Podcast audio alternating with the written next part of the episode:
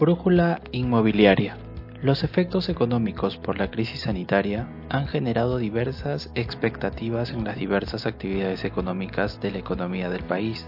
El subsector inmobiliario no fue ajeno, dado que se vio afectado por las restricciones en las actividades productivas y sociales, impactando en diversos aspectos. Por ejemplo, 1. Reprogramación del cronograma de construcción, generando costos adicionales.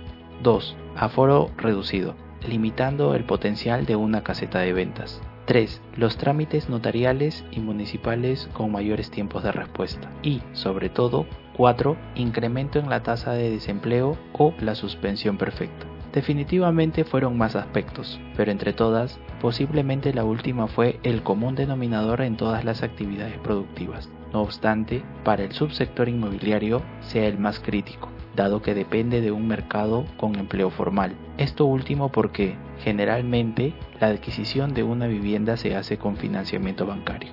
Entonces, ¿se habrá desacelerado la colocación de créditos hipotecarios a causa de la pandemia? Al cuarto trimestre de 2020, la producción hipotecaria alcanzó un crecimiento anual del 5%. Además, según la Cámara Peruana de la Construcción, CAPECO, para el año 2021, las empresas inmobiliarias estiman un incremento del 9% en sus niveles de venta con relación a las unidades colocadas durante el año 2020. Pero, ¿qué impulsó esta rápida recuperación del subsector inmobiliario?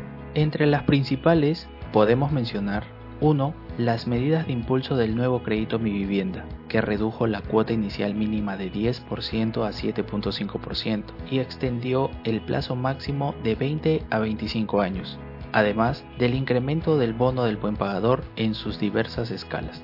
2. Las medidas de impulso del programa Techo Propio, eliminando el requisito de ahorro para acceder al programa, elevando el bono familiar habitacional de 34.400 a 37.625 soles para modalidad de adquisición de vivienda nueva y de 23.435 a 25.800 soles para construcción en sitio propio. Y 3. Bajo costo financiero, debido a la disminución de la tasa de interés de referencia interbancaria del BCR de 2.25% en marzo 2020, mes prepandemia, a 0.25% actualmente. Además, al cierre del primer trimestre de 2021, la desaceleración de la economía contrayendo la demanda de crédito y la competencia entre entidades para colocar la liquidez propiciaron una reducción anual en las tasas de interés de créditos hipotecarios de 80 puntos básicos en moneda nacional y 90 puntos básicos en moneda extranjera. Si bien son tasas bastante atractivas para el consumidor final y competitividad que ofrece el mercado,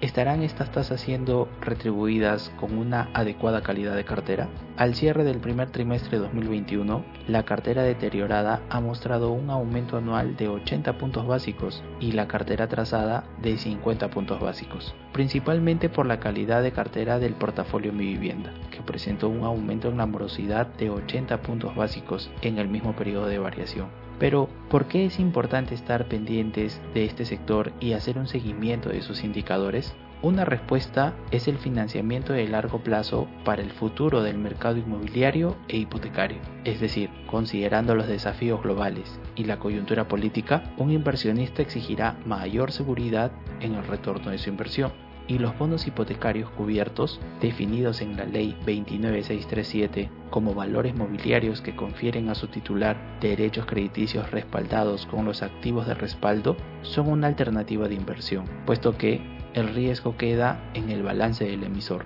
Gracias.